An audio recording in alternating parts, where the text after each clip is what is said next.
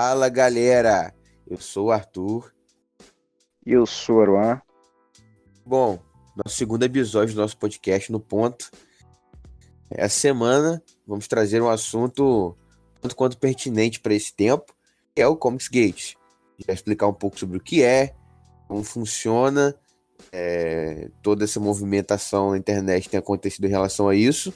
E também vamos falar sobre toda a representatividade que, que traz, né? É, os quadrinhos nesses tempos modernos que a gente está vivendo. Exatamente, os heróis estão em tudo, né? E para a gente entender esse assunto, é, a gente tem que saber primeiro o que é o Comics Gate. É, no início dessa década, 2010 por aí, é, começou a ter um estirão de diversidade nas HQs. É, com a Miss Marvel, o Miles Morales, né, que nasceu no início dessa década, a Thor numa versão feminina, é, um destaque maior para 2014, quando a Bárbara Gordon, a filha do, do comissário Gordon, voltou a ser Batgirl. Aí nas HQs dela teve o casamento gay de uma amiga, a Aisha, uma, uma entrada de uma personagem trans nas HQs da Batgirl. Na Marvel houve essa mudança para Thor um, feminina. O, o Thor, filho de Odin, deixou de ser digno e a Capitã Ma a Miss Marvel antiga, que era Carol Danvers, ela se torna Capitã Marvel e quem assume o traje de Miss Marvel é a Kamala Khan, que é uma americana meio paquistanesa, né? De etnia paquistanesa também.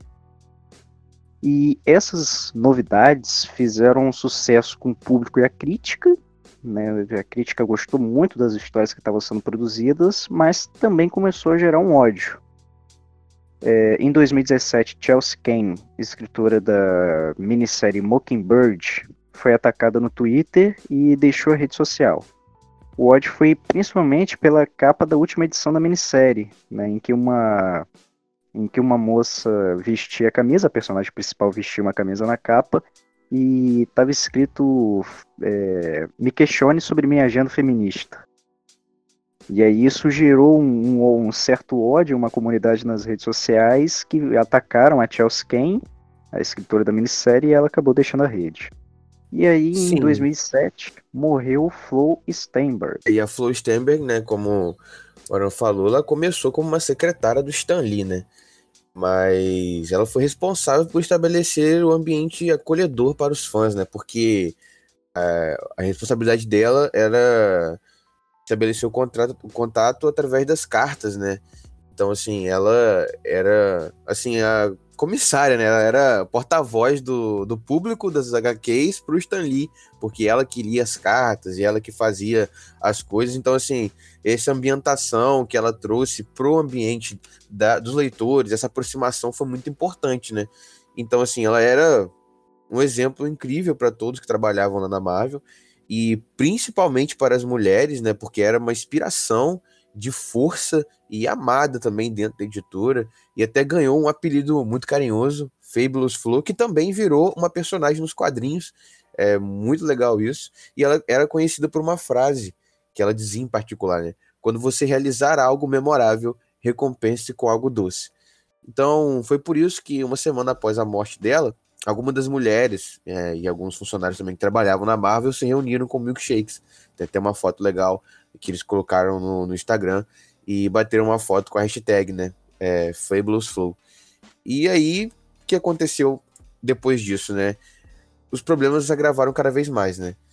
É, a Heather Antos, a editora que postou a foto, ela foi bombardeada por todo tipo de assédio moral e ameaça também e os ataques começaram é, a aparecer menos o resultado de uma massa de fãs raivosos descontrolados, né? Então ficou evidente que os ataques já estavam em um trabalho organizado e planejado também, né? E aí a gente percebeu ali que já eram grupos de Facebook, eram servidores de Discord, eram sites, né, que falavam a respeito disso e tratavam a respeito do ódio é, por, pela diversidade dos quadrinhos, né? E a gente tem é, duas figuras, né, que são é, líderes né, desse movimento, que é o Reed Meyer e o Ethan é, Van Siever, né? E são Sim. criadores de, de canais no YouTube, sites que vão atacar é, a diversidade dos quadrinhos, né? E o, o site do, do Meyer é o Twitter, né? Twitter dele também é o Diversity Comics, né? E, assim, é até confuso e, de certa forma, uma sátira dele, debochando da diversidade dos quadrinhos, né? Onde ele se utiliza disso com vídeos quase diários para despe despejar o ódio no, na internet, não só no Twitter, como no YouTube, entre outros, né? E ele, apesar de ser um fã dos quadrinhos, né? Ele é completamente pirado da cabeça, se for perceber desse jeito, porque criar esse, toda essa ambientação para trazer o ódio na internet foi algo, assim, surreal, né? É, também é interessante dizer que ele é um ex-soldado americano e que ele já tinha até um histórico de problemas policiais com mulheres, né, de agressão ou insultos, né, então ele já tem um histórico bem decadente. Sim, e o, o Ethan também era um quadrinista, né, passou pela Marvel, passou pela DC, enfim. Só que aí, em 2018, ele simplesmente anunciou que não trabalharia, não trabalharia mais com a DC e dedicaria alguns projetos pessoais, né? Ele fez até um anúncio estratégico, que nesse anúncio estratégico ele incitava e, e pedia um fã para se suicidar. E isso, na época, deu uma reviravolta muito louca. O presidente da DC veio a público para falar que condenava esses atos, né? E ele também possui um canal no YouTube chamado Comics Artics Pro Secrets. E ele já defendeu publicamente o Meyer também, onde dizia que discutir a questão de diversidade de quadrinhos é uma coisa errada, que não existe isso. E, enfim, toda essa onda de ódio né, causada por esses, essas duas figuras, elas é, caracterizam o, um ponto de partida né, do que é hoje o Comic Gate, né? É esse ódio é, cada vez mais radicalizado na internet. E radicalizado triste ver isso, né? organizado. Né? Sim, radicalizado e organizado, né? Esse que é um grande problema. Porque se fosse uma radicalização não organizada, né, um ataque aqui, um ataque ali, a gente até não se assustaria tanto, mas como é organizado, a gente vê um grupo se unindo, isso acaba se tornando um problema para aquela mídia, né? Com certeza. Sim, e falando um pouquinho sobre o termo Comicsgate, ele começou a ser usado mais ou menos depois daquele ataque às meninas do Milkshake.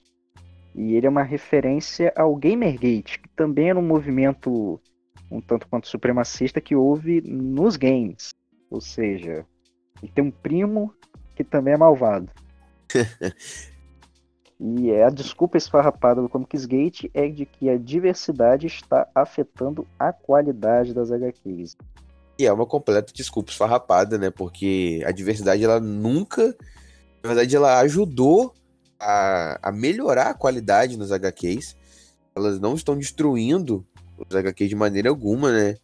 E assim, para quem acompanha o mercado das HQs, pode perceber um aumento na compra, um aumento também na representatividade presente nos quadrinhos. A gente tem o exemplo do Hulk, Amadeus Cho, que um editor-chefe da Marvel, Alex Alonso, ele falou numa entrevista que o sobrinho dele, que é americano, porém de origem coreana, se sentiu identificado com o Hulk. Então, assim, de acordo com ele também, com, com tudo que isso acontecido, as audiências estão se conectando com a Marvel e se conectando com as HQs também, tem do lado da DC também. Então é importante a gente ver essa representatividade acontecendo no meio dos quadrinhos e a importância disso, né? E, na verdade, não acaba com a qualidade, mas traz uma qualidade muito melhor e, além disso, ideias melhores para o que é o quadrinho. Sim, o, o Meyer, ele, ele fala sobre essa decadência de qualidade, mas ele esquece que a crítica está aceitando muito bem, né? E essas HQs com, que possuem diversidade acabam ganhando o prêmio Eisner. Para quem não conhece, o prêmio Eisner é como se fosse um Oscar dos quadrinhos. Sim. Ou seja, quando ele critica isso, ele está se colocando acima de quem estuda isso a vida inteira. Né? Então, o, o Comics Gate, para resumir, ele, ele tem o objetivo de tirar as minorias do espaço nerd com uma desculpa esfarrapada. Sim, tipo, é, até o executivo de vendas da Marvel, ele soltou uma nota, né? Falando sobre isso, sobre essa, essa questão da, da diversidade dentro dos quadrinhos, né? Onde ele afirmou que a Marvel ela tem orgulho em continuar introduzindo personagens, né? Que conversem com novas vozes, né? Conversem com novas pessoas e tragam as experiências e se conectem com, com os heróis, né? A gente tem o exemplo do Maia Morales, né? Que é, é latino e negro e a representatividade que ele trouxe, né? é, a importância que ele trouxe no meio não só dos quadrinhos, como do cinema, né? O filme do, do Homem-Aranha no ano passado foi vencedor de Oscar e é, quebrou recorde de bilheteria. Então, assim, a importância que isso trouxe é a aceitação do público também. Porque as marcas, né, elas precisam entender o que, que o público está querendo, né?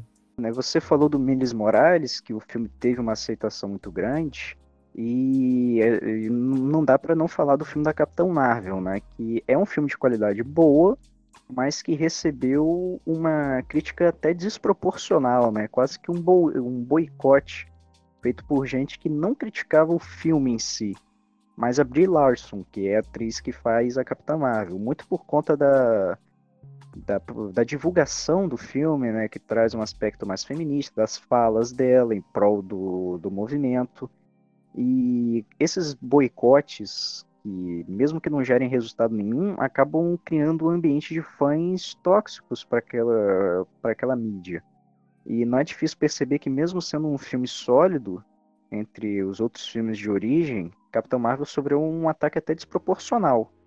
Né? Mesmo que você tenha filmes bem ruins na, no histórico da Marvel, como Thor, Homem de Ferro 2 ou 3, né? que a gente pode falar um pouquinho mais tarde sobre algumas coisas dele, e isso traz à tona de que os filmes que trazem representatividade, eles recebem uma crítica muito mais dura e rígida do que obras que não têm.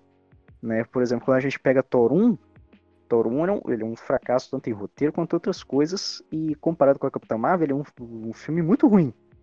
Mas as críticas sobre a Capitã Marvel são muito maiores do que contra o Thor. Né? Então há uma desproporção e há um ataque sem sentido, né? Que mostra que esse movimento Comics Gate não está interessado na qualidade, mas sim em criticar aquilo que não satisfaz. Né? Ou seja, se não tiver uma heroína com uma roupa curta ou sexualizada, eles não, eles não querem ver isso, né? Eles querem, ou seja, não é qualidade com que eles estão preocupados. E uma refutação Sim. bem interessante que a gente pode trazer para o Comics Gate é o histórico de diversidade nas HQs, né? Logo no início da história das HQs, a gente já tem a introdução da Mulher Maravilha, eu acho que logo em 1940, que aí é para aproximar as mulheres da Segunda Guerra Mundial, né? As mulheres começavam a trabalhar nas fábricas, etc. E esse personagem foi criado em homenagem a elas. Óbvio que ainda é, tinha alguns problemas, né? Sexualização, etc. Mas já era um ponto de partida. Aí nos anos 60 você já tinha, você já iniciava a ter pessoas negras nas HQs. É, você tem a criação dos X-Men em 1963, se eu não me engano. É, a criação do John Stewart, o Lanterna Verde, que é negro, de, criado em 1972. O Cyborg, dos Jovens Titãs, ele é criado em 1980.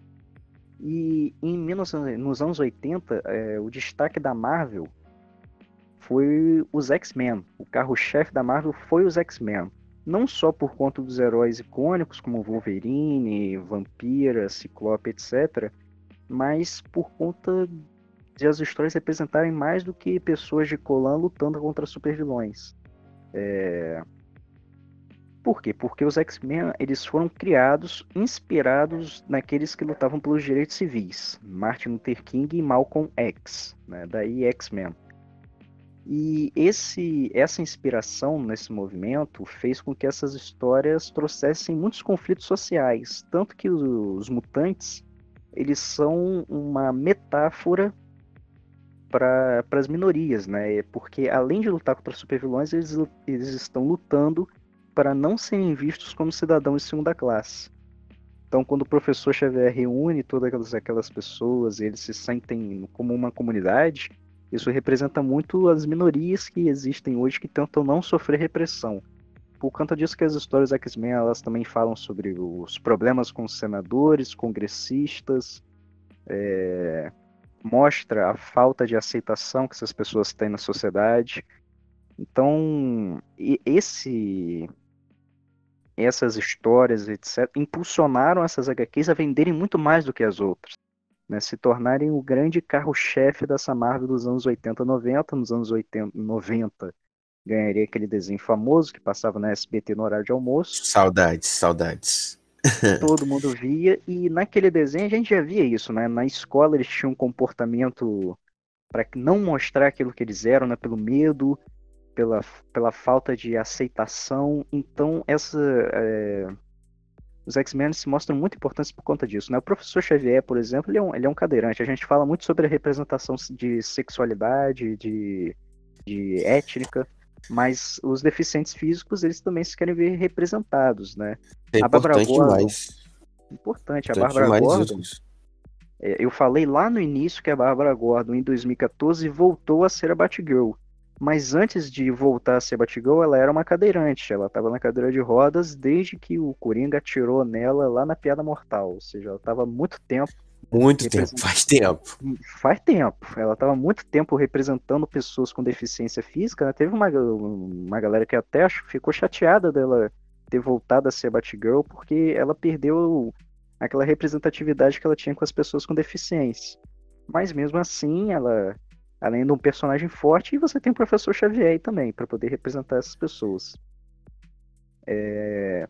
Então, X-Men se mostra muito importante por conta disso, né? X-Men discutiu religião, é... problemas é... éticos, científicos. Então, se mostrou uma obra muito importante. É por causa disso que está no título desse podcast, né? O Comics Gate contra os X-Men. Porque os X-Men provaram que você pode fazer histórias incríveis tocando nesses assuntos, tocando na ferida. Né? E tem uma HQ muito, muito interessante né, para quem quiser é, ler um pouco sobre os X-Men, que é Deus ama, o homem mata. É, a história é toda focada nesses problemas sociais e mostra o porquê da importância dos X-Men. Então, então leiam X-Men. Deus ama, o homem mata. E o X-Men, X-Men também é cultura, é mais do que cultura, é ensinamento. Não, é, até esqueci de falar aqui, né? Os X-Men, o primeiro foi o foi lançado um filme em 2000 e esse filme serviu de base para tudo aquilo que seria feito depois, né? Os filmes da Marvel, a Marvel começa seu universo em 2008 e muitas coisas desse universo se basearam naquele filme. Então, é, a cultura pop deve muito aos X-Men e, eles mostram essa contradição do Comics Gate, né? essa contradição em querer excluir minorias da cultura nerd, sendo que a cultura nerd sempre tentou incluir essas pessoas. Sim, é, é importante mais, né? Como você falou no início, né? E o estereótipo ele estava presente nos quadrinhos, né? Era sempre a mulher ligada é, a um âmbito sexual, com, com coisas chamativas para o público é, masculino. Quando tinha personagens negros, voltados ao vilão, estereótipo de vilão. Então, assim, é interessante ver que, no, pelo menos no X-Men, é, isso trouxe essa, essa, diversidade, esse olhar diferente, né? E a gente, quando era criança, viu o desenho, às vezes nem se ligava nisso, mas olhar com essa perspectiva é ver que realmente ali tá presente várias coisas, né?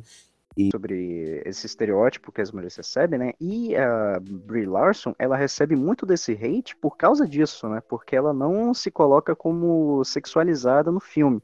Né? Ela usa um traje que cobre tudo certinho, etc. Então, muito desse hate também é por conta disso, né? Ela não mostra muito, ela faz o serviço dela e é isso. E o crescimento fantástico do Miles Morales também, né? Que enfrentou tudo e que ele nasceu em 2011, eu falei lá no início, e teve o um crescimento estrondoso até o Oscar, mostrando que esse discurso do Comics Gate ele realmente não faz sentido. E sobre os X-Men, né, ainda sobre os X-Men, teve o lançamento, vai ter o lançamento dos Novos Mutantes. E sobre essa produção do, sobre a produção, é, teve um problema de whitewashing. O que, que, é isso? É quando há um branqueamento de personagens, né? É, houve é, nos Jovens Titãs, nos Titãs, é, no, na série dos Titãs que está na Netflix, a Estelar foi colocada como uma atriz negra, e isso houve uma grande polêmica, né, sendo que nas HQs ela não é branca nem negra, ela é laranja.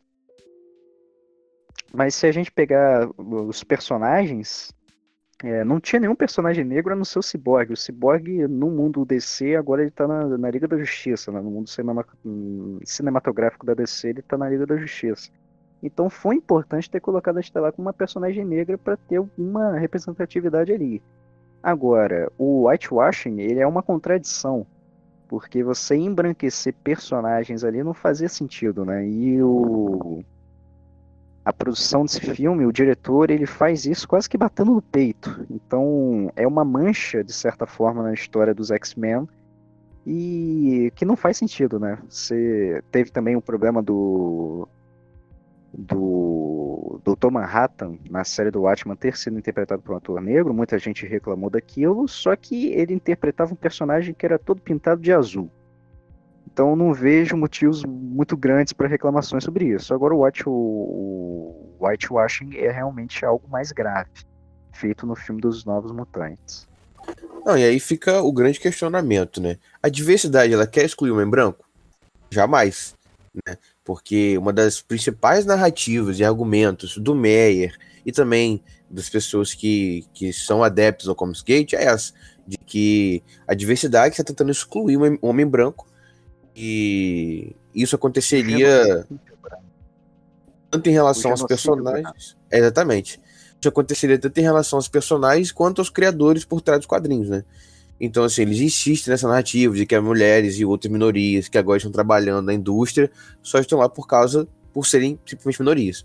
Mas o que é uma completa mentira, né? É... Esse é o tipo de pensamento que não faz sentido.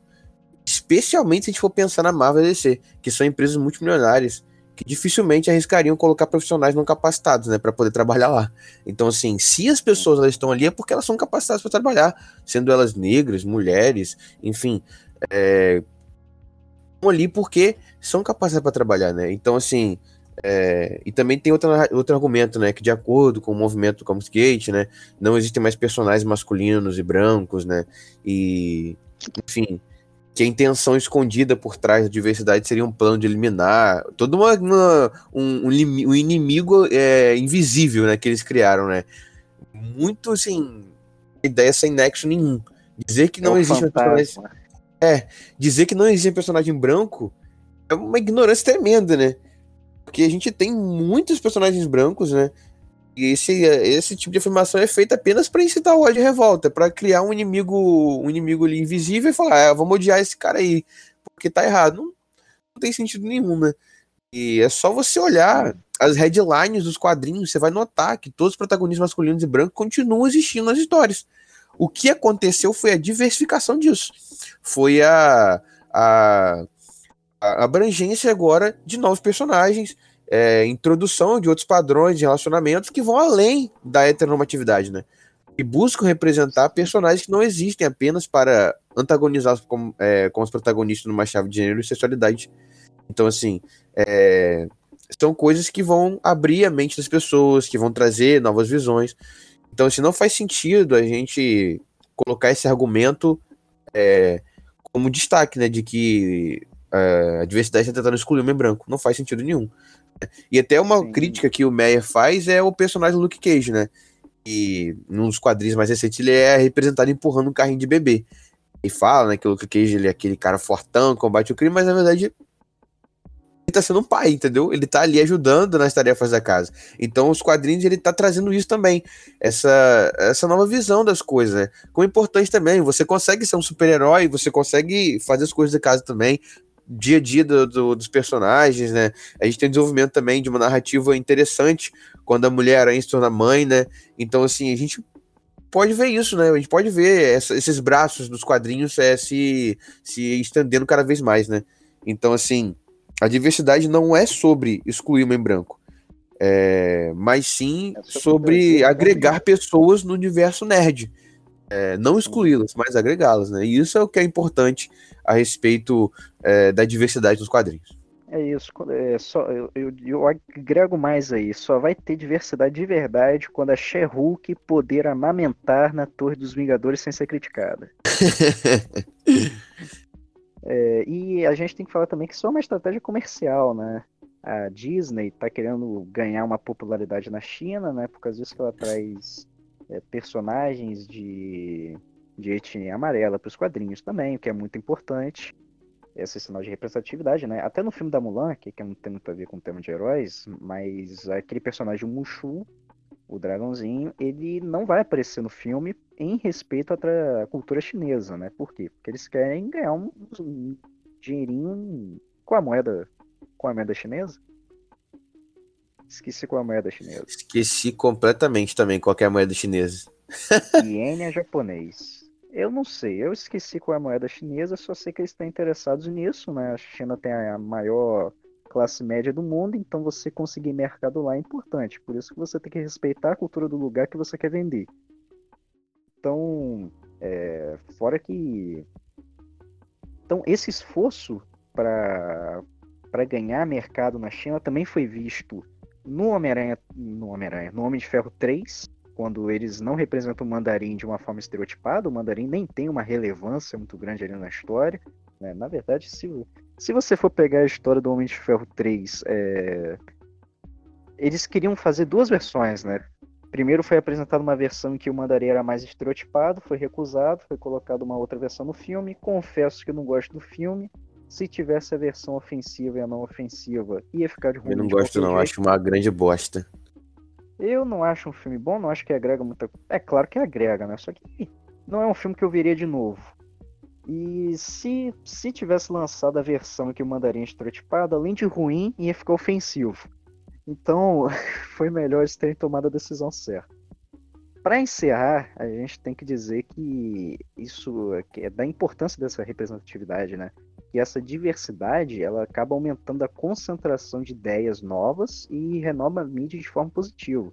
Nisso a gente não está falando da diversidade dos personagens em si, né? A gente está falando da diversidade de quem escreve, de quem está na editora, de quem está pensando as histórias. Sim.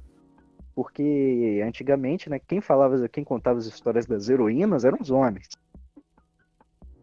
Então a visão feita, a visão criada sobre elas era uma visão completamente estereotipada pelos homens. Então quando quando mulheres assumem as histórias de mulheres, quando os negros escrevem sobre histórias de personagens negros, etc, a gente vê uma Fica muito melhor.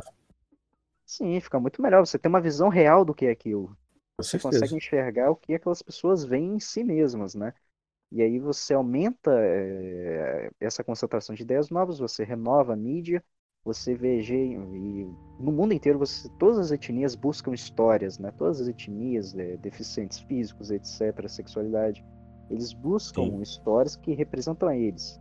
E uma notícia bem interessante que saiu essa semana é que vai ter uma personagem brasileira na nova Liga da Justiça. Olha aí, ó, vai Brazilian. Brasília está representando na nova Liga da Justiça. O personagem vai ser a Yara, uma, a nova Mulher Maravilha. Grande é, Yara, grande. Isso. No, no DC Renascimento foi apresentado que foi apresentada a Diana que existem outras tribos de Amazonas pelo mundo e uma delas está na Amazônia. Foi ainda estereotipado, ainda estereotipado, ainda estereotipado, porque porque o mundo inteiro pensa que a gente vive dentro da Amazônia. Mas todo mundo pensa. Se você falar aí com qualquer gringo, ele vai dizer: Ah, mas você fica vendo arara todo dia? Não, não é assim. Mas... Queria, mas não. É... Pombo. mas... nem isso. Nem isso, nem isso. Ainda é importante a gente ter um personagem brasileiro lá representando a gente, de qualquer forma. É, também eu li essa semana também por recomendação de Dylan. Ah, a gente não falou de Dylan. Dylan foi o. Vamos aqui, Dylan. Cara. Foi o nosso consultor aqui para esse podcast, cara. Ele que deu todas as instruções, do a gente deve muitos agradecimentos a ele. Ele me recomendou essa HQ da Naomi, uma nova personagem da DC também. É, que tem que é de etnia negra e sensacional a história dela, eu recomendo a todos vocês. Vou deixar o link para essa história e para a história dos X-Men lá no Twitter, no Instagram também, se você não E segue no Twitter! Segue lá, arroba no ponto underline pode. Segue lá, gente. Twitter e Instagram. Estamos em tudo. E, e é, mais uma vez agradecer a Dylan. Leiam essas histórias e entendam que qualidade e diversidade não tem por que ser diferentes, né? Sim, Tanto com certeza. Que... E trazendo assim, trazendo para esse ponto é, da importância da diversidade, é papel, como você, você falou, das empresas também, de quadrinhos, de ter esse posicionamento, né? Porque é muito fácil a gente falar que a gente é a favor de uma coisa, na hora de defender essa coisa, a gente não não fala, a gente se cala, né? Então é papel da empresa, dos quadrinistas também, é, para ajudar a frear esse onda de ódio, deixar evidente o posicionamento, né? Conversar com os fãs sobre o assunto, é, e assim, entender o ambiente e pra, porque essa onda de ódio só vai acabar quando a gente conseguir colocar Sim. de uma forma de uma forma clara as ideias e o posicionamento também, né? E aí, os leitores também, que somos nós, é importante discutir esses assuntos, não colocando lenha na fogueira, estando mais ódio, mas explicar que a diversidade não é sobre exclusão e sim sobre inclusão. Então, assim, é importante esse papel da empresa quadrinista e também de nós, consumidores do produto, leitores. Sim, e você falou de empresa, e essa semana uma funcionária da. Aí a gente tá falando mais do Gamergate, né? Do primo dele. É, uma funcionária da Xbox, ela sofreu ataques desde que foi contratada. E essa semana ela foi demitida porque ela estava sofrendo ameaças, etc., de, de fãs do, do Xbox.